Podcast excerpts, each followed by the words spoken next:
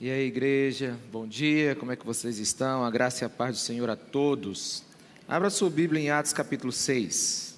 Atos, no capítulo 6. Gente, você viu que jornalzinho mais sensacional? Eu não aguento essas crianças, gente. É são os verdadeiros atores. Incentiva o seu filho a estar participando disso tudo. Eu acho que a igreja foi o primeiro lugar que eu tive coragem de fazer alguma coisa em público. Acho que foi, né, foi o primeiro lugar que eu falei, que eu tive coragem de falar, de tocar né? E foi muito bom esse ambiente que acreditou em mim. Nós estamos aqui na nossa saga, né, no livro de Atos, na nossa jornada. E particularmente eu fui muito, muito tocado por Jesus nessa semana estudando né, o início do capítulo 6. E eu quero compartilhar com vocês. A partir do versículo 1, diz assim a palavra de Deus: Naqueles dias, crescendo o número de discípulos, os judeus de fala grega, entre eles queixaram-se dos judeus de fala hebraica, porque suas viúvas estavam sendo esquecidas na distribuição diária de alimento. Por isso, os doze reuniram todos os discípulos e disseram: Não é certo negligenciarmos o ministério da palavra de Deus, a fim de servir às mesas. Irmãos, escolha entre vocês sete homens de bom testemunho, cheios do espírito e de sabedoria. Passaremos a eles essa tarefa e nos dedicaremos à oração e ao ministério da palavra. Tal proposta agradou a todos. Então escolheram Estevão, homem cheio de fé e do Espírito Santo, além de Filipe, Prócoro, Nicador, Timon, Pármenas e Nicolau, um convertido ao judaísmo proveniente da Antioquia. Apresentaram esses homens aos apóstolos, os quais oraram e lhes impuseram as mãos. Assim, a palavra de Deus se espalhava. Crescia rapidamente o número de discípulos em Jerusalém também um número de sacerdotes obedecia à fé. Amém? Vamos orar? Senhor Jesus, fala conosco, libera sobre nós o entendimento e o discernimento e que nós saiamos daqui com uma palavra prática para os nossos corações. Espírito Santo de Deus revela Jesus Cristo para a glória de Deus Pai. É no nome de Jesus que nós oramos. Amém. Irmãos, algo está acontecendo na igreja ela está crescendo na igreja de Atos, ela está crescendo, na verdade, ela está passando agora pelas dores do crescimento. Né? Quando uma igreja cresce, é muito difícil ela manter o status quo, né? como ela era. Né? O crescimento ele gera desafios e precisa de decisões. E chegou aos apóstolos a informação, ou eles mesmos perceberam isso, talvez pela, pela rotina da igreja, que as viúvas de fala grega, né, as viúvas estrangeiras não estavam sendo é, mantidas da maneira como poderia estar, não estavam recebendo a distribuição de alimentos como deveriam. Então os apóstolos se reuniram e estabeleceram prioridades. E esse é o nome da mensagem que eu dei para hoje, prioridade, né? Alguém já disse que você precisa ter prioridade, senão você vai acabar fazendo o que você não precisa. É melhor ter 10 pessoas fazendo alguma coisa do que você ter que fazer o que dez pessoas podem fazer, né? Então essa expansão da igreja, ela gerou uma necessidade de ajustes, né? E é uma arte você saber o que fazer quando você tem um problema. Interessante aqui que os apóstolos eles não ficaram na defensiva, o que é muito bom. Eles não falaram nós não temos um problema, não. Eles encararam e começaram a resolver. Eles fizeram uma reunião e então eles decidiram encontrar homens de caráter para cuidar das mesas. Eu queria a tua atenção aqui, mesas aqui, cuidar das mesas da viúva, é muito mais do que você distribuir alimento. Naquele tempo, cuidar das mesas era como se fosse gerir mesmo a parte financeira da igreja. Né? E os apóstolos perceberam que a crise ela não é um problema, ela é uma oportunidade. Eles avaliaram e tomaram a decisão. Certamente alguém reclamou: olha, vocês não estão cuidando bem das viúvas. Né? E eles precisaram, precisaram estabelecer uma prioridade aqui para a missão, para ela não ser comprometida. Uma igreja precisa de organização, é claro, mas aqui a gente começa a entender como a igreja de Atos começou a tomar suas decisões. É uma coisa muito interessante porque a igreja ela tinha acabado de nascer. Qualquer decisão errada agora poderia estancar o crescimento dela. Qualquer decisão errada agora é, é, poderia impedir a sua expansão. Qualquer decisão errada no começo da igreja poderia comprometer o futuro dela. Então eles se reuniram e estabeleceram a prioridade. E, e é com santificado bom senso que eles tomaram essa decisão.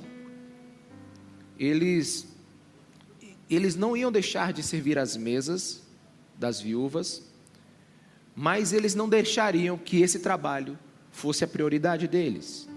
Né? Não era razoável, na visão bíblica, para administrar a palavra para gerir recursos financeiros. De alguma, de alguma forma eles iriam resolver, mas de maneira alguma haveria o abandono dos necessitados. Pelo contrário, meus irmãos, com o aumento da igreja, com o crescimento dela, aumenta as responsabilidades. É, ontem mesmo eu estava conversando com a minha esposa e a gente tem aí uns quatro, cinco planos na manga. Né? Nós estamos sonhando com um mercado esperança.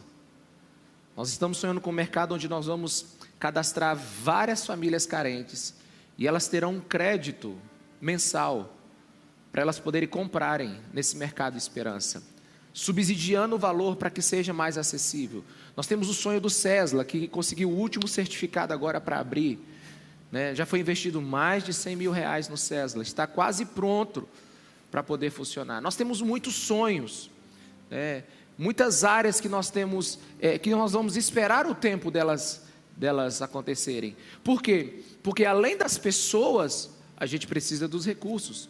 E aqui a igreja cresceu e houve uma, uma sábia divisão do trabalho. E como você viu no final do texto, que nós lemos no versículo 7, uma satisfação tomou a igreja. É. Mas o que eu quero chamar a atenção para você aqui é, é que a gente precisa entender o que está no coração do Espírito Santo quando ele dirigiu os apóstolos nisso. Eles não iam desprezar a tarefa de cuidar das viúvas, mas eles, eles não poderiam ficar responsáveis por aquela tarefa. Eles passaram isso para outras pessoas. E eles encontraram homens dignos de respeito para isso. E a, e, a, e a grande inteligência do Espírito Santo nesse texto é que ela estabeleceu literalmente, ele estabeleceu literalmente o que a igreja precisa fazer. Os apóstolos falaram assim: nós não vamos gastar mais tempo nas mesas das, das viúvas, nós vamos gastar mais tempo na ministração da palavra. E nós precisamos ficar gastando o nosso tempo na mensagem de toda a vida, como diz Atos 5:20. Não, não se trata de ver a obra social como inferior, mas saber qual é a prioridade. E eu preciso ser muito cuidadoso aqui, porque eu vou entrar num, num chão bem escorregadio. E eu preciso que você entenda a palavra que eu tenho para você nessa manhã. Inúmeros são os debates sobre a missão da igreja. Qual é a função principal da igreja? Existe um pessoal aí que diz que a igreja tem que sair praticando o bem, filantropia, ajudar a todos, porque essa é a missão da igreja. Eu fiz uma rápida pesquisa na internet e encontrei vários vídeos. Isso é igreja. E aí a igreja estava entregando é, marmitex, a igreja estava é, cuidando dos doentes, a igreja estava fazendo é, é escolas para reforço escolar. Isso é igreja, e a igreja estava nas ruas. Olha, eu entendo muito bem o que está acontecendo aqui. Mas existe um pessoal que diz aí: veja os pobres, os necessitados, as viúvas. Nós temos que colocar 100% do nosso empenho para acabar com essa desigualdade. E esse pessoal acredita que a principal função da igreja é a ação social, é a filantropia. Muito se fala sobre um cristianismo prático, né? se mistura aos necessitados. A igreja moderna é aquela igreja que está na rua. Mas quando você vê o livro de Atos, né, você percebe que a igreja tomou uma decisão diferente. Ela não esqueceu os necessitados, mas priorizou o ministério da palavra. As obras sociais, meus irmãos, elas não são o caminho para a verdadeira fé, mas ela é uma clara expressão de quem encontrou a fé em Jesus. Quantos estão me entendendo? Diga amém. Vou repetir.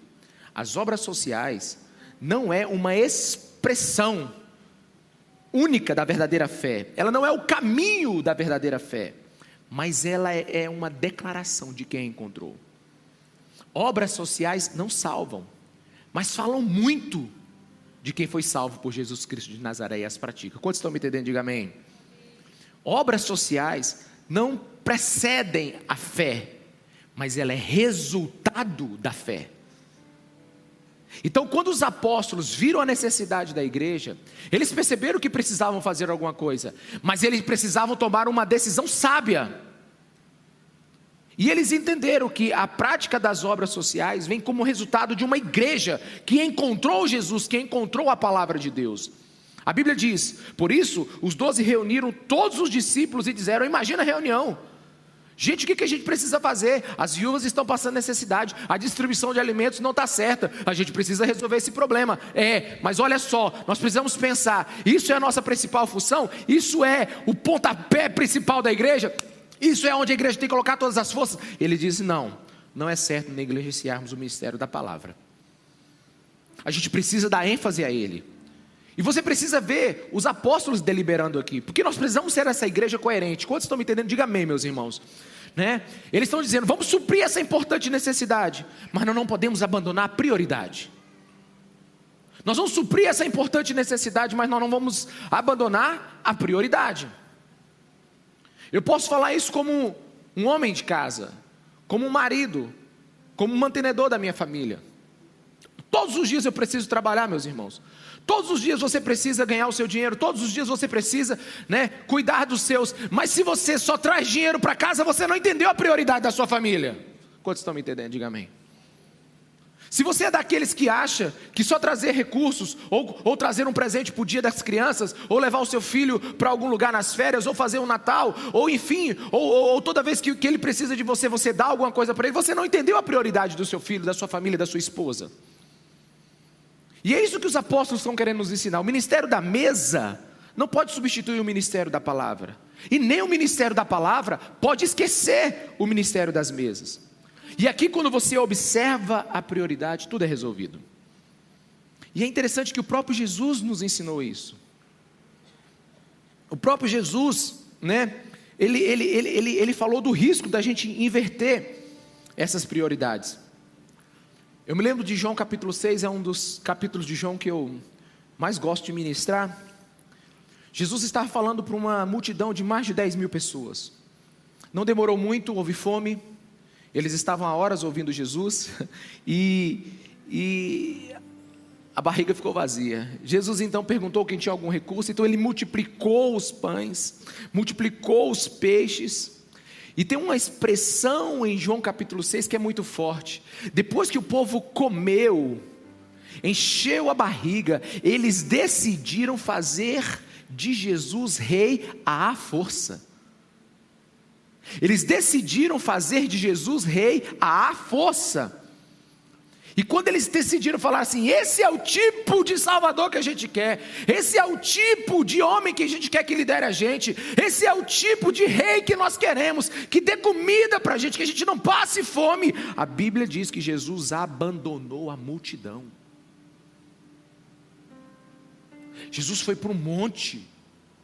Jesus foi para outro lugar orar, pegou o barco, foi para o outro lado. A Bíblia, a Bíblia diz que Jesus não ficou com eles. Porque, meus irmãos, olha para mim aqui. Jesus sabia que é mais fácil ser fiel à fome do que ser fiel a Ele.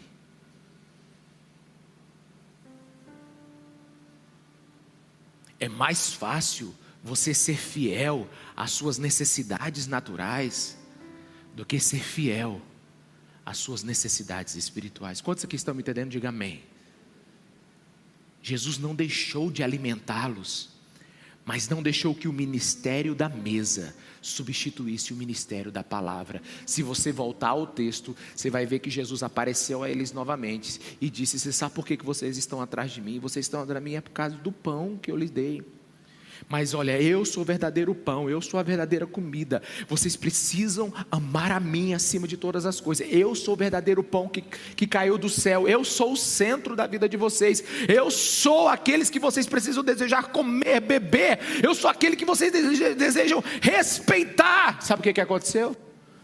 A Bíblia diz que a multidão o deixou, alguns discípulos. E ele chegou para os doze e disse assim: E aí, vocês? Eles falaram: Ah, não, Jesus, só o Senhor tem as palavras de vida eterna. Jesus estava estabelecendo prioridade. Se, se os apóstolos errassem logo no início da igreja, provavelmente nós não estaríamos aqui. A igreja, ela não é uma instituição prioritariamente cheia de departamentos, escritórios, depósitos de alimentos, roupas, etc. Não. A igreja é um lugar onde a primazia é a palavra de Deus. A igreja é um lugar que, que como diz 1 Timóteo 3,5, uma carta do, do apóstolo Paulo para o jovem pastor Timóteo, a igreja de Deus é coluna e fundamento da verdade. Sendo absolutamente claro aqui, nunca, meus irmãos, jamais nós deixaremos de ajudar os necessitados. Faz parte da mensagem cristã. Ensinar as pessoas a serem generosas, ensinar as pessoas a terem compaixão, isso faz parte da mensagem cristã, né? é indissociável a ela. Mas a obra filantrópica, social, ela não pode estar acima da proclamação do Evangelho. Na verdade, um sinal verdadeiro de que a igreja entendeu a palavra de Deus é quando seu coração se abre para abençoar. E é interessante porque eu não programei esse vídeo do, do pessoal da África hoje. Né? Porque vocês podem falar assim, nossa, o pastor Ricardo já botou um vídeo, já provou que a gente faz, para ele poder. Não, não tem nada a ver, meu irmão. Está pecando quem está pensando. Esse vídeo da chegou. Que hora que eu passei isso ontem para você, Rafael? De noite, né? O cara mandou para mim. Tem, tem meses que ele não manda. Ele mandou o vídeo e caiu hoje. É interessante. Eu gosto dessas coincidências que vêm do Cristo. Né? Mas a gente, meus irmãos, é muito lindo você ver sustentando alguém, você vê muito bem. Mas até que, até que isso aqui é a prioridade da igreja, que nós estamos fazendo missões né? na África, nós estamos sustentando missionários. Mas toda vez que a gente pensa na África, a gente pensa o quê? Em crianças que precisam de comida, em crianças que precisam de roupa, em, em povo que precisa de, de alimento. Mas deixa eu te falar, meus irmãos, o pastor Glaucio e a pastora Ellen ficaram acho que cinco ou seis anos na África, não me recordo aqui agora. Né? E eles disseram que quando era para marcar um culto onde dava muita gente, é só avisar que tinha pão. Não era nem pão com ovo, é pão. Era aquela multidão de gente que vinha. Lógico que a gente tem que, que alimentar quem está com fome. Mas o que, o que os apóstolos querem nos ensinar aqui é que existe um outro pão que esse povo precisa, que é mais importante do que esse. Não significa que vai ficar sem esse mas significa que sem o primeiro, que é o pão da eternidade, que é a palavra de Deus, a gente só vai estar fazendo filantropia pura. Quantos estão me entendendo? Diga amém, meus irmãos. A generosidade é uma absoluta consequência daqueles que entenderam Jesus Cristo de Nazaré. E aliás, meus irmãos, basta olhar a história da igreja. Analise a história da igreja. De onde vieram os hospitais? De onde veio a ideia dos ricos, né? É, é, serem responsáveis socialmente pelos mais pobres. De onde veio essa ideia? Se você estudar nos anais da história, a, a ideia de assistência estatal, né, a, do Estado ter assistência para a igreja, bebeu dos valores do cristianismo. Pelo contrário, naquele tempo, o rei, ele tomava é é é, é, é, subsídios do seu povo, tinha um imposto sobre a produção, tinha um imposto sobre aquilo. Foi quando o cristianismo chegou, foi quando a generosidade do coração de Deus tocou o coração dos homens, foi quando a palavra de Deus começou a reescrever os valores na humanidade. Foi então que os ricos, que os reis começaram a cuidar dos seus súditos. A igreja, ela foi a pioneira de toda a ação social que existe. Como é que você acha que surgiu a educação pública? A educação pública é fruto da igreja. As primeiras universidades são frutos dos puritanos, homens que se levantaram para ensinar não só a Bíblia, mas ensinar também às pessoas. Onde primeiro se ouviu falar sobre cuidar das viúvas e dos órfãos. Meus irmãos, tudo nasceu na igreja. Olhe para a história da igreja. Né? Principalmente, né, praticamente não existe história de assistência ao pobre que não esteja associada à vida da igreja. É, basta você ler o livro de Atos. Onde é que o aleijado estava? O que foi curado? Ele estava onde, meus irmãos? Na porta da igreja, na porta formosa. Por que, que não botaram o aleijado lá na prefeitura? Lá no palácio de, de, de, de, de César? Por que, que não colocou lá com os, com os outros? Não, por quê, mano? Porque é ali que está o povo que vive a generosidade do céu.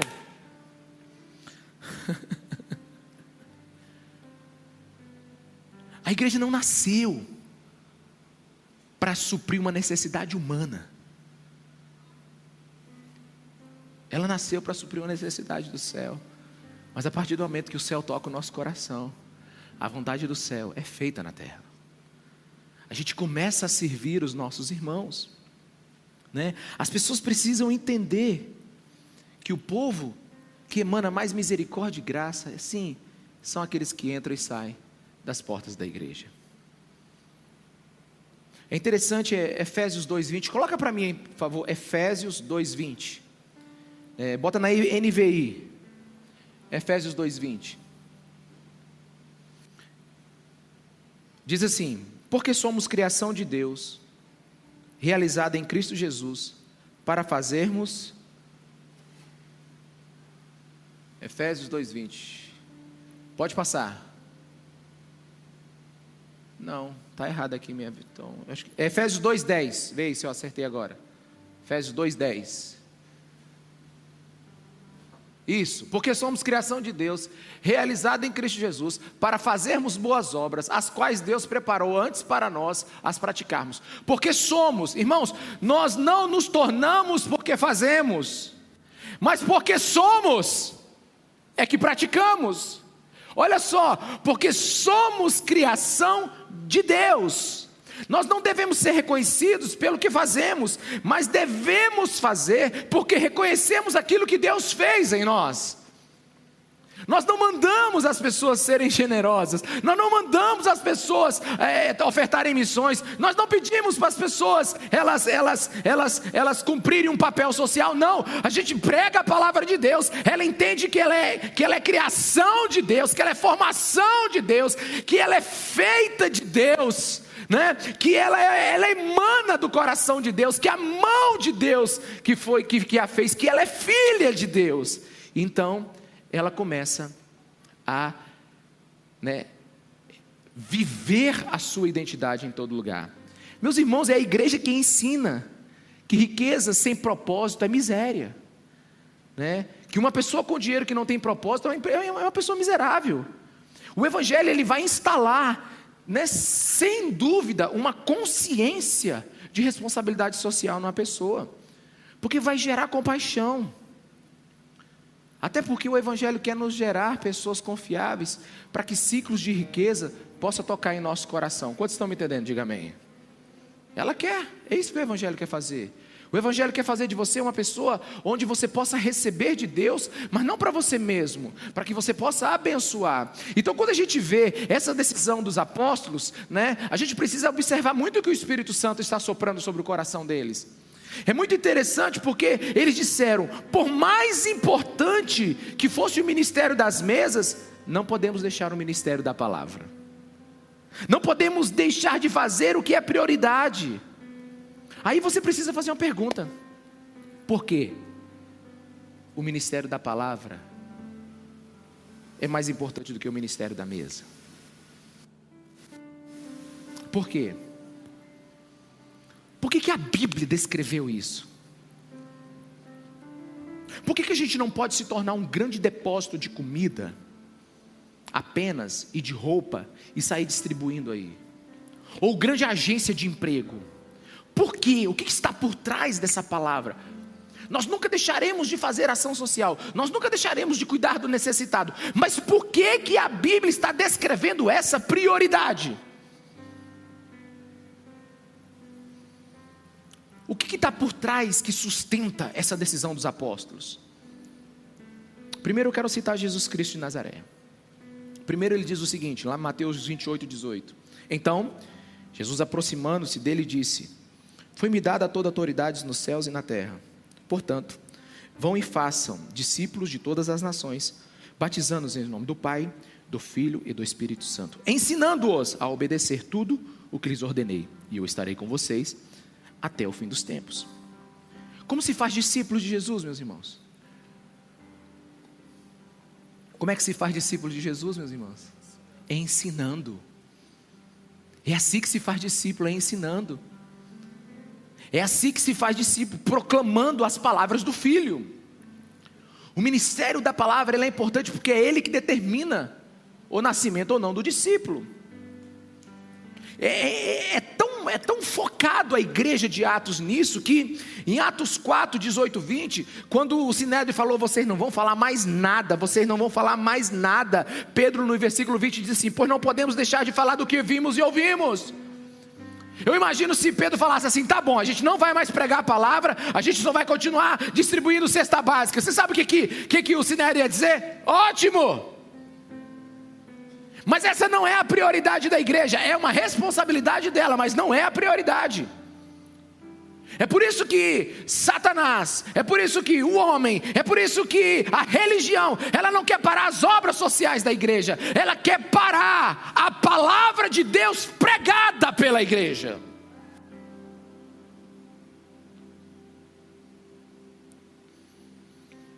Meus irmãos, nós temos um lugar chamado lugar de ajuda, é o nosso guarda-chuva social. Ele não veio antes da igreja, ele veio a partir da igreja. Quanto maior for a igreja, do ponto de vista bíblico, quanto maior for a igreja, do ponto de vista espiritual, maior será o seu guarda-chuva social. Eu posso ouvir um amém? O que nós precisamos entender é que a mesa das viúvas é responsabilidade da igreja, mas não é prioridade da igreja. Primeiro, porque foi um mandamento de Jesus. E nós não podemos ter, nós não podemos ser tocados pela racionalidade, meus irmãos. Sabe, nós vivemos um mundo muito materialista, onde o interesse por comida, bebida e roupa é o maior de todos é a, prior, é a prioridade inabalável do homem. Mas foi Jesus em Lucas 4,4 que diz: Nem só de pão viverá o homem. Sabe o totó? O cachorrinho? Ele vive só de água e de ração. Ele pode ficar triste sem você um dia, mas ele vive. Tiver uma maquinazinha lá que todo dia bota a quantidade lá, pronto. Passa uns meses ele esquece de você. As árvores, as plantas, elas só precisam de solo e sol. Só que Jesus está dizendo assim: você não é um animal, você não é uma planta, você é minha criação. Nem só do que tem nesse mundo você vai viver, você precisa da palavra que sai da minha boca. Meus irmãos, nós vivemos a era do cifrão. Eu não sei, por mais que você reclame da sua situação financeira, é provável que Salomão não desfrute do conforto de uma pessoa que ganha um salário mínimo. É provável que o rei Salomão não, não usufrue do conforto de uma pessoa que ganha um salário mínimo hoje. Ah, mas ele era rei, mas era tudo muito arcaico naquele tempo. A, a suntuosidade, suntuosidade das coisas não era o conforto das coisas. Olha quem é o rei Salomão para comer, né, uma pizza, né, de pepperoni, né, ou para sentar no sofá, né, no domingo à tarde e ver um streaming de um filme e você para na hora que quiser, aleluia. Você não precisa ficar com a pessoa, a mulher quando gente acabou as brigas de casais, a mulher quer conversar com você, você dá um play, para, dá um pause. Sim, minha esposa. E o filme está ali, porque é ruim é quando ela vai conversar quando o filme está passando. A maravilha, nós vivemos o tempo da modernidade. Sabe, qualquer pessoa hoje anda de moto, de carro, certo, vai pagar para o resto da vida, eu entendo. Mas o que Jesus está querendo dizer aqui é que Tudo que esse mundo pode te dar ainda não é o suficiente. Por isso que não pode ser prioridade da igreja. Ok, meus irmãos. Sabe, tem alguns advogados aí na cabeça que estão dizendo assim, mas se não der comida, alguns vão morrer. Claro, aqui não quer dizer uma, a prioridade não significa que tem que ser na mesma é, é, é dinâmica. Claro que se alguém está morrendo, você vai dar comida, mas você não vai dar comida para essa pessoa a vida toda. Você vai dar comida, ela vai ganhar força, ela vai ter paz, ela vai ter consciência, ela vai parar de se preocupar que se vai morrer ou não. Então você prega a palavra para ela. A igreja existe para pregar a palavra palavra. O que não pode uma igreja achar que por fazer ação social, um crente achar porque dá um dinheiro ali, ajuda alguém ali, ele já cumpriu a missão dele. Não, a prioridade da igreja é a palavra. Até porque, meus irmãos, senão a gente só tapa buraco. Quando eu era advogado, A maioria dos empresários me procuravam e disse assim: Eu estou com um problema. Eu, eu, irmãos, você sabe ouvir quando alguém tem um problema. Mas é difícil quem tem um problema você dizer para ele que, que o problema não é esse. Primeiro eu resolvi o problema, apagava o incêndio. Aí depois eu falava assim: O seu problema não é esse. Esse problema é por causa da desorganização nesse departamento. Esse problema é por causa disso. Esse problema é por causa daquilo. Sabe, o, o bom profissional, ele não só para o sangramento, né? É, ali bota um band-aid, não. Ele vai lá e costura a veia. O bom profissional não é aquele que só faz né, a audiência trabalhista ou a defesa indenizatória, não. Ele vai ver como é que está a capacitação dos funcionários. Como é que está funcionando a contabilidade? Então, meus irmãos, a igreja ela não pode chegar e só dar dinheiro, só dar ação social, só dar roupa. Não, meus irmãos, por quê? Pensa comigo, qual é a origem da injustiça? Vamos lá, igreja. Pensa comigo, qual é a origem da injustiça? É a maldade do coração humano. É o egoísmo, é o orgulho, é o interesse só no seu umbigo, é a falta de, de visão de Deus, é a falta da generosidade. Irmãos, qual é o motivo da quantidade de órfãos de pais vivos? Hã? É a maldade do coração humano. Qual é o motivo da quantidade de viúvas que têm famílias que não sustentam elas, meus irmãos? Sabe? A gente vai colocar, sabe? Nós, aliás, irmãos, eu sou, eu sou um pastor que eu, eu, as pessoas falam assim: você está muito cansado. Tô não, irmão, nem um pingo. A pessoa fala assim: nossa, é tão trabalho, não é? Meu? Eu não me preocupo com o mundo todo, irmão. Eu não me preocupo com o mundo todo porque não dá tempo de resolver tudo. Então, quando a igreja entender que ela pode fazer muitas coisas, mas a prioridade dela é direto à raiz do problema. Se a palavra de Deus fosse obedecida, presta atenção, nos próximos 30 anos, como seria o mundo?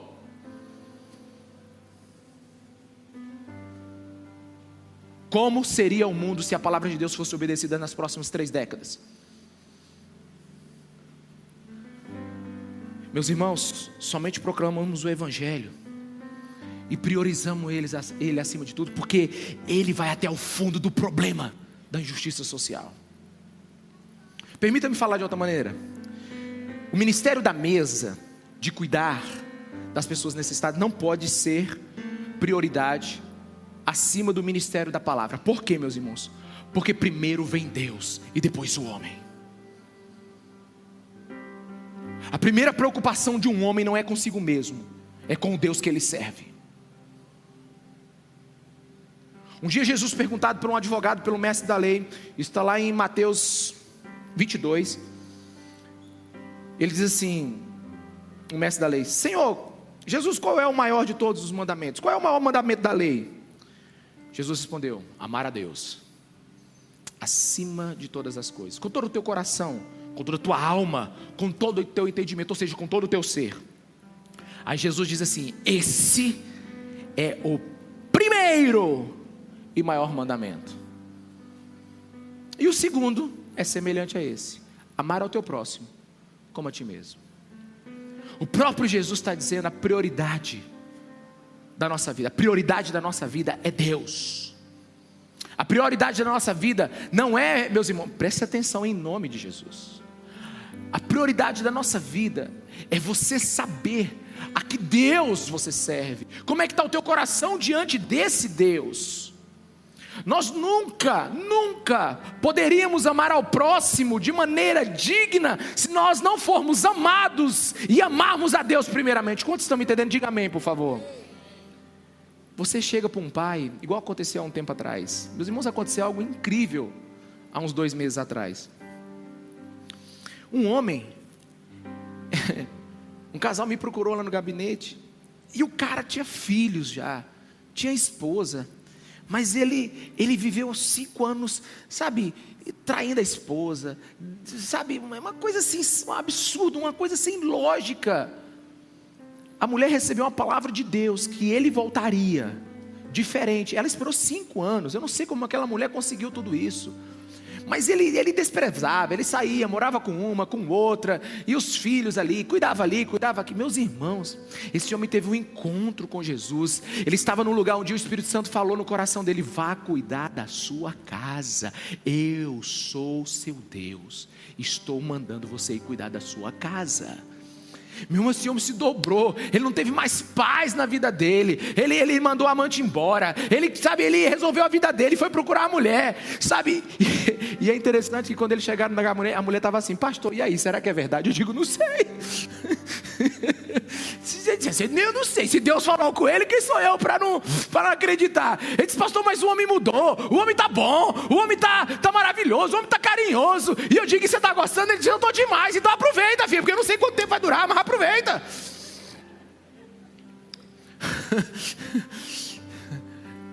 E eu falei, meus irmãos, e eu perguntei para ele, eu, sabe, eu olhei para dentro do olho daquele homem, eu queria falar assim, homem, revela se isso é verdade, porque tem cinco anos que esse homem. Mas ele não, ele se converteu, meu irmão. Sabe, quando Deus entra no coração de alguém, quando você começa a amar a Deus, quando você começa a temer a Deus, você ama o seu irmão como deve. É por isso que a prioridade da igreja é diferente de suas responsabilidades. É antibíblico colocar o corpo antes da alma. E aqui eu falo de prioridade, não ordem, quero repetir de novo. Não dá para pregar o evangelho para alguém que está morrendo de fome, viu gente? Ok? Quantos estão aqui me entendendo? Não, o pastor disse que é prioridade. Aí passa a fome aí, me ouve primeiro. Se você não aceitar Jesus, nem comida recebe. Não, não é assim não. não. Prioridade é uma coisa, a ordem é outra. Tem pessoas que você precisa realmente apagar o incêndio da vida dela primeiro. Tem pessoas que você precisa dar de comer, beber e vestir. Dar um descanso para que a alma dela possa ouvir o Espírito de Deus que vai falar com ela. Quantos estão me entendendo? Diga amém. Mas a nossa prioridade é diferente da ordem. Prioridade é prioridade, não importa quando. Prioridade é prioridade, não importa como. Muitas vezes serão onde nós vamos saciar a fome e depois pregar o Evangelho. Mas nunca o primeiro significa que é prioridade, significa que é uma necessidade. Quantos estão me entendendo? Diga amém, meus irmãos. Isso é um terreno escorregadio. Mas eu não posso ter medo de expor a escritura aqui hoje. Primeiro é Deus. O ministério das mesas não pode vir antes do ministério da palavra, porque não podemos colocar o tempo antes da eternidade. O ministério das mesas não pode vir antes do ministério da palavra, porque a gente não pode colocar o tempo antes da eternidade. Não podemos colocar, né, é, nada antes das questões eternas. Eu acho muito interessante porque a gente nunca, nunca é, é, equaliza isso segundo a lógica da palavra de Deus. Eu conheço muita gente que conhece a Bíblia, mas não conhece a lógica da Bíblia. Por exemplo, quando você lê Marcos 8, 36, que você diz assim: Que adianta, pois, o homem ganhar o mundo inteiro e perder a sua alma? A Bíblia está dizendo assim: ó, se você valoriza o que o tempo vai levar, você perdeu toda a sua vida, porque você esqueceu a eternidade. A Bíblia está dizendo aqui, né? Que é melhor você cuidar da sua alma, do ser, da sua eternidade, do que seu tempo. Meus irmãos, pensa comigo aqui. Quantos aqui já leram sobre os mártires do cristianismo? Levanta sua mão aqui, quem já leu? Pois é, você precisa ler. Você precisa ler. Você precisa ler um homem e uma mulher e os seus filhos, onde eles são perguntados: viver ou Cristo? Olha, eu assisti, eu nunca consegui terminar, meus irmãos, o livro de Mártires de John Fox. Nunca consegui. Nunca consegui. Eu parei na parte onde estava arrancando os dedos de uma criança. Porque mataram o pai, arrancaram todas as unhas da mãe, desfiguraram a mãe com facadas, e ela não negou Jesus Cristo. E aí descobriram que ela tinha uma filha de sete anos. Meu Deus, eu não gosto nem de falar nisso que dá vontade de chorar. John Fox foi tão detalhista que esse livro tem que ser para maiores de 18 anos. E a mãe gritava assim: Não negue Jesus, logo, logo estaremos na eternidade. O que adianta? O homem ganhar o mundo inteiro e perder a sua alma. É, mas o homem moderno não acredita nisso. Eu ouço muita gente dizendo assim: se eu não trabalhar amanhã, o que vai ser da minha vida? Eu digo: não estou pedindo que você pare de trabalhar, é que você ah, entenda as suas necessidades, mas afirme para você as suas prioridades. Meu Deus, irmão, nós somos uma igreja inteligente, nós não queremos um monte de vagabundo gospel aqui, não. Mas espera aí, o tempo não pode vir antes da eternidade. Nós não podemos viver para essa vida sabendo que estamos esquecendo para a próxima.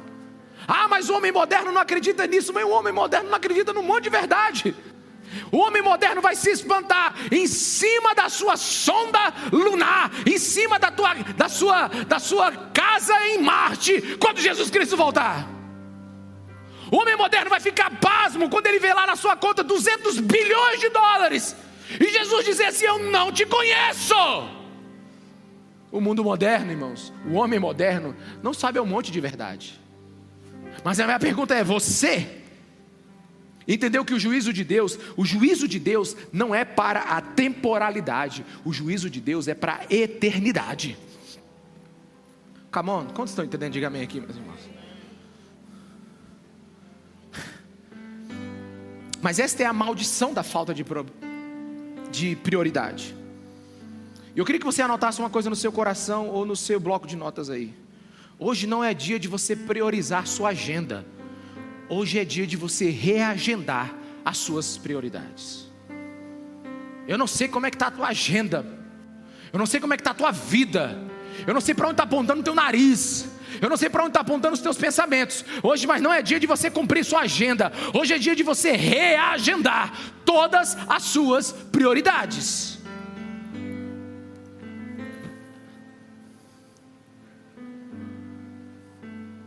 Ontem, ontem eu estava pensando sobre isso. Você acredita que ontem eu dei dor de cabeça preparando essa mensagem?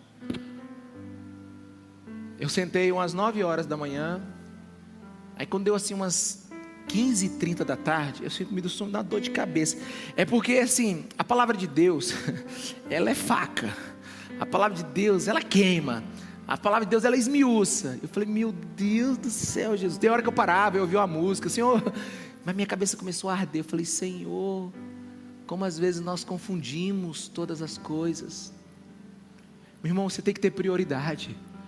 Porque, porque opções nunca vão faltar. Fale para a pessoa que está do seu lado, tenha prioridade. Porque opções nunca vão faltar. Pensa num mundo de opções. A maioria dos problemas que nós enfrentamos é por causa das opções. É, por causa das opções. Uma, a maioria dos problemas que nós enfrentamos não é por falta do que fazer, é por ausência de prioridade. Por isso, os doze reuniram todos os discípulos, todos. Eu gosto muito da expressão bíblica todos. Tipo assim, chama a galera toda aí porque parece que nós estamos agora numa encruzilhada perigosa. Parece que se nós não tomarmos a decisão correta agora, alguma coisa vai dar errado. Porque uma coisa é Pedro dizer, uma coisa é Paulo dizer, uma coisa é João dizer, outra coisa é chama todo mundo, vamos sentar e vamos decidir no espírito, porque parece que tem alguma coisa que quer desviar o propósito da igreja.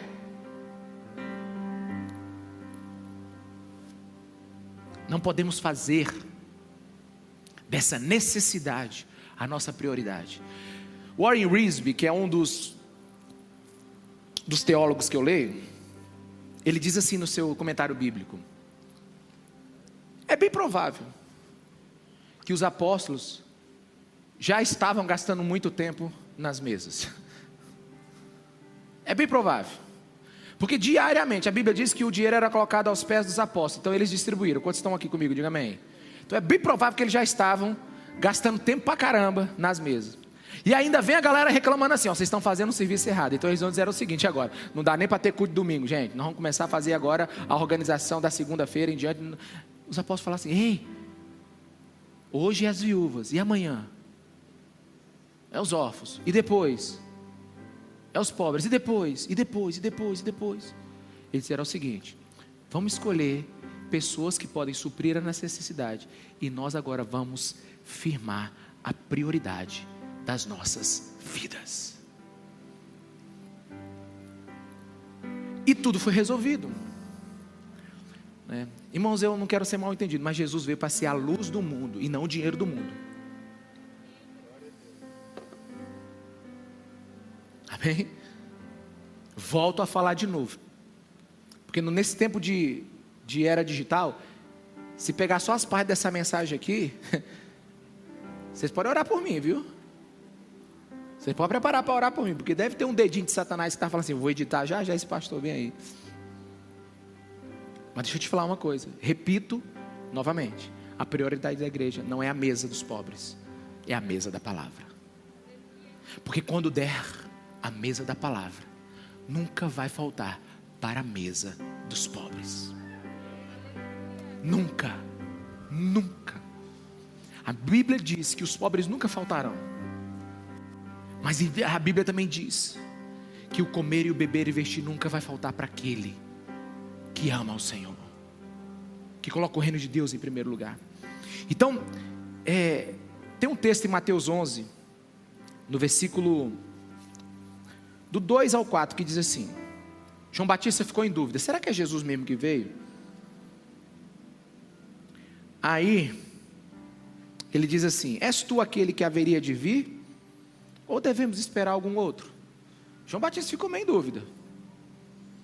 Né? Aí Jesus disse assim: Volta e anuncie o João que, vamos lá, os cegos estão vendo, os mancos estão andando, os leprosos são purificados, os surdos estão ouvindo, os mortos são ressuscitados, e as boas novas estão sendo pregadas a quem? Aos pobres. Porque assim, a lógica era ao surdo ouvido, ao mudo boca, ao coxo pernas, ao morto vida e ao pobre dinheiro. Mas Jesus sabe das coisas, meu irmão. Jesus disse assim: ao pobre, prega o evangelho. Essa é a prioridade. E eu preciso abrir meu coração para vocês. Eu preciso, né? E hoje eu percebo muitos cristãos mais interessados em outros assuntos do que na palavra de Deus. E eu explico isso. Hoje a igreja, por não entender sua prioridade, está valorizando mais pastores executivos do que pastores expositores da palavra. Quantos estão me entendendo? Diga amém. Sabe, as pessoas estão falando da boca cheia. Nossa, como o nosso pastor entende de gestão. Como o nosso pastor entende de filosofia, como o nosso pastor entende, nossa, você já viu, o nosso pastor é filósofo, o nosso pastor é médico, o nosso pastor é, irmão, pastor tem que conhecer a palavra.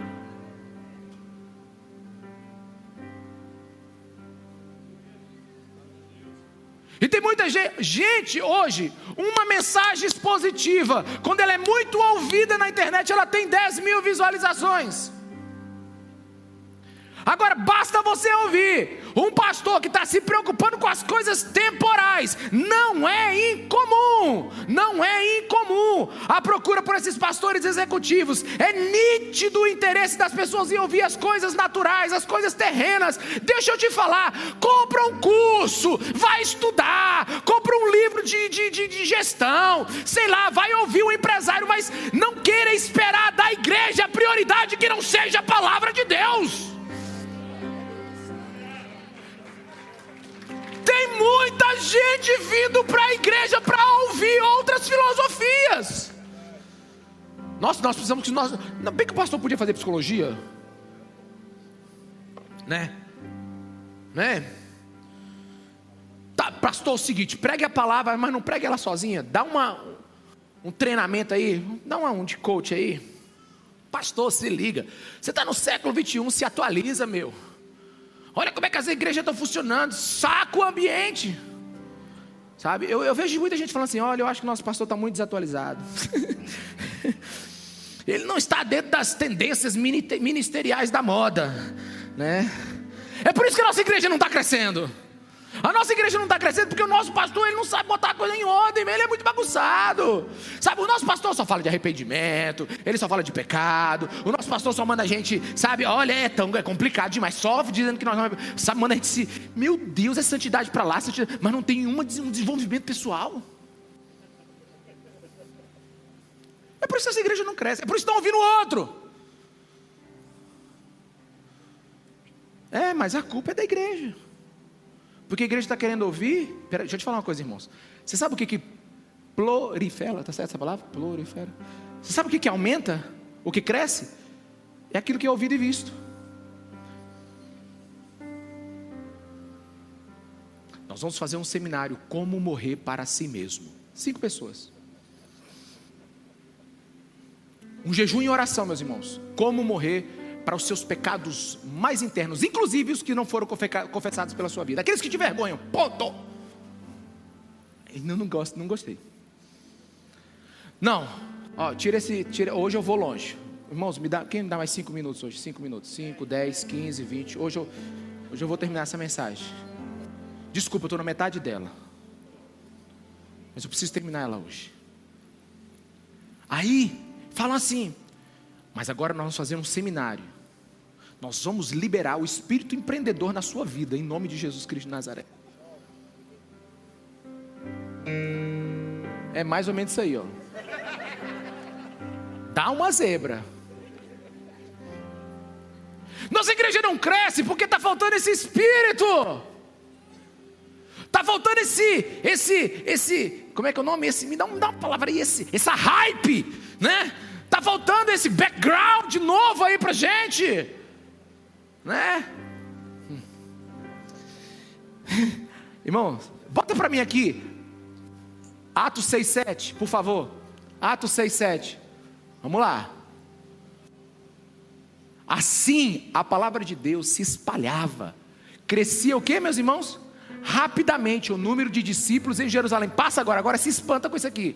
Também um grande número de sacerdotes que eram convertidos ao judaísmo, obedeciam à fé. Começou a se converter o povo agora e os pastores também. Por quê? Porque foi pregada a palavra de Deus. Deus respeita a sua palavra e não técnicas. Deus respeita a sua palavra. Quando ocorre a pregação da palavra persistente, uma hora Deus honra ela. Sabe, cristianismo não é arte de filosofar ou técnicas de gestão. Até mesmo porque os apóstolos não iam saber, meu irmão. Os apóstolos eram pescadores, vamos lá, artesãos, deve ter um desempregado no meio ali. Né? Tinha João que não devia, não devia ter nem 18 anos ainda, né? né? Devia ser um mochileiro. Vivia com a mochila nas costas, João. Não tinha onde cair morto, né? Tinha os trabalhadores braçais. Meu Deus, se a igreja dependesse de filosofar, se a igreja dependesse dos coaches, se a igreja dependesse de gente com capacidade técnica, se gente com capacidade de elaborar pensamentos, irmão, a igreja estava lascada. Mas não foi isso que Jesus mandou. Jesus disse: pregue a minha palavra, faça ele os meus discípulos, ensine o que eu vos ensinei, declare o que eu lhes disse. Pronto. Nós vamos falar daquilo que ouvimos e vimos. Não tem invenção, não tem nada. Sabe, quando o ministro começa a perguntar assim: hum, o que, que meu povo gosta de ouvir? Como posso ajudar as pessoas da minha igreja a ficarem mais próximas, ricas? É, como eu faço para eles? Eu preciso ter uma mensagem para eles ofertarem mais. O povo está muito sem, sem generosidade. Ô povo que não dizima, ô povo que não entrega oferta, ô povo. Aí ele vai, não. Vamos preparar uma mensagem agora de para convencimento do povo. Já traiu o evangelho, meus irmãos. Como é que o evangelho funciona? Olha para mim aqui. Pensa num cara que está empolgado. Acho que essa mensagem era para o povo da manhã. Né? Porque eu penso, não tô, deve ser para você, porque eu tô queimando aqui. Irmão, liberte o evangelho através da pregação e deixa ele devorar os seus ouvintes. Pregue a palavra e deixe o resultado com ela. Não adilua com filosofia, não adilua ela com, com técnicas de gestão, não adilua com piadas engraçadas. Apenas entregue a palavra. Mas eu quero deixar a última coisa aqui agora, a última. Versículo 4. E nos dedicaremos à oração e ao ministério da palavra. Pessoal, as viúvas estão passando fome. Está distribuindo bem não. Ele disse, tá bom. A gente vai mandar uns homens aí cheios do Espírito Santo, de caráter, de boa conduta, respeitável, e eles vão lá. Só que a gente não vai deixar o ministério da palavra, beleza? Depois de instituir os homens, eles falaram muito bem, galera. Agora a gente vai para a oração e a palavra. Eu quero te chamar agora a atenção para isso. A prioridade não era só a palavra, era a oração e a palavra. Quão iludido é a igreja, é a pessoa, é o pregador, é o ministro, é alguém que pensa que pode exercer o ministério da palavra sem um ambiente regado à oração. Quantos estão me entendendo? Diga amém. Não se revela Jesus Cristo por uma boa quantidade de informações bíblicas, não. Você sabe quem revela Jesus Cristo, meus irmãos? É o Espírito Santo de Deus. A pregação, ela é o conjunto de palavras que foi esmagado pelo peso da oração. Essa é a pregação. Por que, que os apóstolos, obrigado, por que, que os apóstolos colocaram a oração antes da pregação? É muito simples, porque é num ambiente carregado de oração que o Evangelho alcança o seu potencial máximo de eficácia. Quantos estão me entendendo? Diga amém. É num ambiente onde é pregada a palavra de Deus saturado por oração. Meus irmãos, quantas vezes, quantas vezes, após períodos de oração, quantos estavam aqui na quinta-feira, nas 10 horas de oração? Meus irmãos, só basta, o, o, pregador não precisava nem ler, ah, nem falar da, da, Bíblia, era só ler o texto. Nós estávamos saturados de paixão por Jesus, nós estávamos há horas clamando por Jesus. A gente não precisava de muita coisa, por quê? Porque quando você está num ambiente saturado de oração, Há poder espiritual. E os apóstolos conheciam muito bem, meus irmãos, a diferença entre pregar antes e depois do Pentecostes. Quantos estão aqui? Diga amém. Há uma diferença muito grande de você expor a palavra antes e depois do Pentecostes. Há uma diferença muito grande em você expor a palavra com poder ou sem poder. Ele sabia o que é pregar antes e depois de falar com Deus. Ele sabia o que era falar de Deus depois de falar com Deus. Ele sabia a diferença entre ler e repetir um texto e passar uma experiência no Espírito. Eles sabiam. Na verdade, eles estavam vazando de Deus. E num ambiente soterrado de meditação, de oração e de palavra, a Bíblia nos fere, nos corta, ela nos humilha, ela nos levanta, ela nos incendeia. Alguém já disse que a pregação é lógica em chamas. É mente bíblica, mas coração alucinado por Jesus. E pessoas cheias do Espírito Santo sabem a importância da oração, meus irmãos. Pessoas cheias do Espírito Santo sabem a importância da oração. Sabe por quê? Porque elas sabem que Deus não entrega tudo de uma vez. Fique em pé no seu lugar e diga assim: sempre tem mais no lugar de oração. Quantos estão entendendo o que eu estou falando? Sempre tem mais no lugar de oração. Sempre tem mais no lugar de oração. Sempre tem mais. Sabe, um homem que ora com a Bíblia aberta, sempre tem mais. Sempre tem mais. Sabe qual é o problema aqui? O problema aqui é que se os apóstolos não tivessem discernimento, eles tinham fechado a Bíblia, tinham saído do lugar de oração e tinham caído da rua para cuidar dos pobres e dos necessitados. Sabe o que, que eles falaram? Ah, meus irmãos, eu, não, eu já vou adiantar, vou dar spoiler da mensagem de semana que vem. Até os homens que ele escolher, a primeira característica é o que? Cheio do Espírito Santo. Porque é o outro estágio, a igreja pode fazer até coisas materiais, mas faz debaixo da orientação do Espírito. Ah, meus irmãos, eles tinham sido batizados no Espírito Santo. Eles sabiam o que era viver na crise, eles sabiam o que era viver na, na bancarrota espiritual. E eles falaram: Nós vamos orar. Eles entendiam a prioridade. A igreja de Deus sabe que seu maior tesouro é a presença.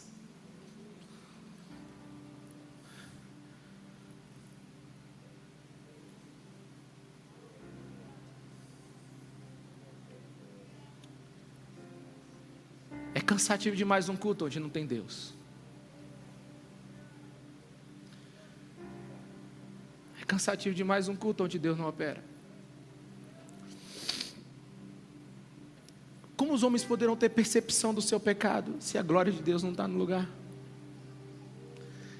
É a santidade de Deus que revela o nosso pecado. É a glória de Deus que revela quem nós somos. E é a colisão entre a oração e a palavra que gera poder. A gente precisa do poder. A meditação e o estudo da palavra persistente, elas liberam poder. Por isso que a prioridade era orar e proclamar, era orar e proclamar, era orar e pregar a palavra. Porque o evangelho ele trabalha de dentro para fora. Não adianta você falar para um homem, seja fiel à sua esposa. Não adianta você falar para a mulher, seja fiel ao seu marido. Não, deixa o evangelho, sabe, sabe, ter, ter uma erupção de dentro para fora e diz: Meu Deus, eu preciso cuidar da minha família. Acabou. Você chega para um homem abonado financeiramente, chega para uma mulher cheia do dinheiro, você diz assim: você precisa ser mais generosa. Não, meus irmãos, deixa eu te falar. A razão até que ela toca na superfície do problema. Talvez gera uma culpa, uma consciência, sei lá, um sentimento de, poxa, eu tenho tanto e ninguém, ah, eu vou ajudar. Não, mas de dentro para fora muda. Ah, o meu destino não é o céu, não é a terra, o meu destino é o céu. A minha vida não é só isso aqui. Eu preciso agir como Jesus Cristo de Nazaré. Irmãos, começa de dentro para fora. Sabe, a igreja que ora, que proclama a palavra, ela nunca vai ser uma igreja que vai ficar inerte diante das necessidades sociais.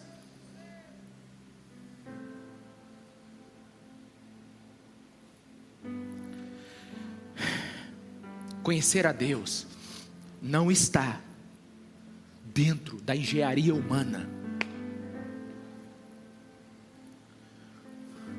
Vou te falar isso mais uma vez. Nós somos uma igreja que tem horário. Nós somos uma igreja que tem organização. A gente gosta das coisas arrumadinhas.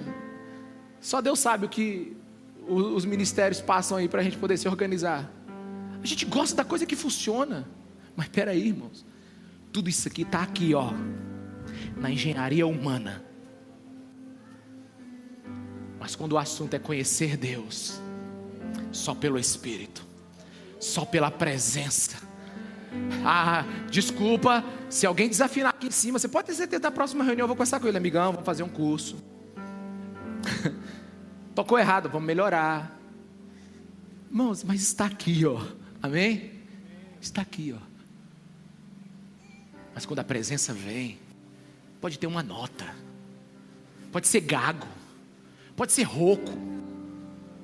A gente dá uma afinada nele, porque é melhor, né? Agora, afinado cheio de Deus? Um negócio ordinário. Mas, meus irmãos, é aqui, ó. Cheio do poder. Uma igreja que sabe, bicho, alguém chegou. É igual o testemunho dos meninos. Irmãos, sabe por que eu amo criança? Porque criança acredita em Papai Noel, acredita na fada do dente, acredita no dragão, acredita no monstro dentro do armário, acredita no boi da cara preta, acredita no que você canta. Sabe por quê? Criança acredita em milagre. Criança acredita no extranatural. Sabe, quando esses meninos disseram assim, eu acho que alguém pegou minha mão, acho que tem alguém do meu lado. Eu acredito, irmão. Eu acredito porque é isso que faz diferença. Por que, que eles não disseram assim? Não, foi legal a música, foi legal a brincadeira. Não, eles falaram que tem presença de Deus. E é isso que a gente precisa. Uma igreja que ora. E eu vou contar minha, minha última minha última experiência para a gente poder ir embora. Ou não, né? Quando eu fui tocado pelo Espírito Santo, meu Deus, eu lembro como foi o dia. Eu voltei tão alucinado de Minas Gerais. E assim, como eu estava numa igreja que ela já tinha toda a estrutura, eu não achei um lugar para pregar, até porque eu também não sabia pregar. Eu fiquei tão alucinado que eu falei, eu preciso fazer alguma coisa. Aí eu já sei. Olha só, meu irmão. O Espírito Santo tocou na minha vida. Eu fui incendiado pelo Espírito. Primeira coisa, eu fui distribuir cachorro quente e Coca-Cola de madrugada para os garis e para os necessitados. Só para você ter uma ideia. Primeiro veio o quê? Eu fui, eu fui selado pelo fogo do Espírito. E eu fui. Acabamos de chegar num posto. Fizemos, eu fiz isso durante dois anos e oito meses. Aí eu me lembro que eu cheguei no posto, a gente tinha uma Kombi bem velha da igreja. E eu estava com o Ministério de Jovens e Adolescentes, uns oito, uns oito jovens e uns quatro adolescentes, né? E aí eu estava. Na hora que eu desci da Kombi, tinha assim um emblema da igreja na Kombi, né? Aí uma prostituta gritou assim: Hum, pastor bonitinho. eu falei, mas meu Deus do céu. Aí a outra disse: Menina, é pastor. E ela disse assim: É pastor, mas é homem. Aí eu falei, vixe, o negócio aqui tá feio. Eu baixei minha cabeça, me deu uma tristeza na hora. Aí eu, a única coisa que eu consegui falar foi assim: Vocês querem um cachorro quente, uma Coca-Cola? Ela disse: A gente quer. Aí eu fiquei tão desconcertado. Aí eu passei cachorro. Nós levávamos geralmente uns 120, 130 cachorro quente. Entregamos lá, entregamos. Eu voltei para casa, eram as três e meia da manhã. Eu falei, mas meu Deus, que fracasso. Eu, fiquei, eu chorei. Deus, eu só distribuí alimento. Eu só dei comida. Aí eu falei, meu Deus, Senhor, está errado. Aí eu liguei para o pessoal, é o seguinte, gente, ó, ou jejum e oração até, até quarta-feira que vem. Não, jejum e oração. Eu não quero nem saber, jejum e oração. Nós vamos para o monte, descer do monte, subir para o monte, escorregar no monte, vamos fazer tudo. Pro... Naquele tempo a gente fazia o que sabia, o que queria, e o que podia, e o que entendia. E era no monte, na hora que o sol nascia, era no monte, o, o sol se pondo. A gente fez de tudo naquela semana. Teve uns que dormiram no monte. Eu me lembro até um levou um colchão de casal para o monte, irmão. Você acredita? Nós fizemos de tudo já. Aí nós ficamos. Aí, irmão, aí, mas eu estava, quarta-feira eu fui fazer audiência, mas eu estava assim ligado. Eu falei, Deus, eu não quero entregar só pão hoje, eu não quero entregar só pão hoje, eu não quero entregar só pão hoje. Mas não sabia muito, irmãos. Aí me lembro que Aí fomos para o mesmo lugar. Aí estava lá as prostitutas no mesmo lugar, os homossexuais no mesmo lugar, né? Os garis chegaram um pouco depois, mas eu quero te contar o que aconteceu na hora, né? E eu preciso que você creia. Nesse dia, meus irmãos, nesse dia, nós já descemos assim, nós já descemos assim pisando salto, sabe? Hoje não, Satanás. Hoje não, mano. Hoje não, cabeça. Hoje não, racional. Hoje nós queremos o mover do Espírito. Tá, nós fomos no carro assim. Eu lembro que a Kombi tinha um sonzinho, mas nós botamos tão alto aquele sozinho que eu acho que nós queimamos aquelas caixas naquele dia. Aí eu me lembro que eu desci, irmão. Eu me lembro o rosto dessa menina até hoje. Eu me lembro do rosto dessa menina até hoje. Visitei ela na casa dela ainda umas duas vezes. Na hora que eu falei boa noite, a graça e a paz de Jesus, irmão. Mas uma lágrima grossa, quente, desceu dos olhos dela, bem assim, ó.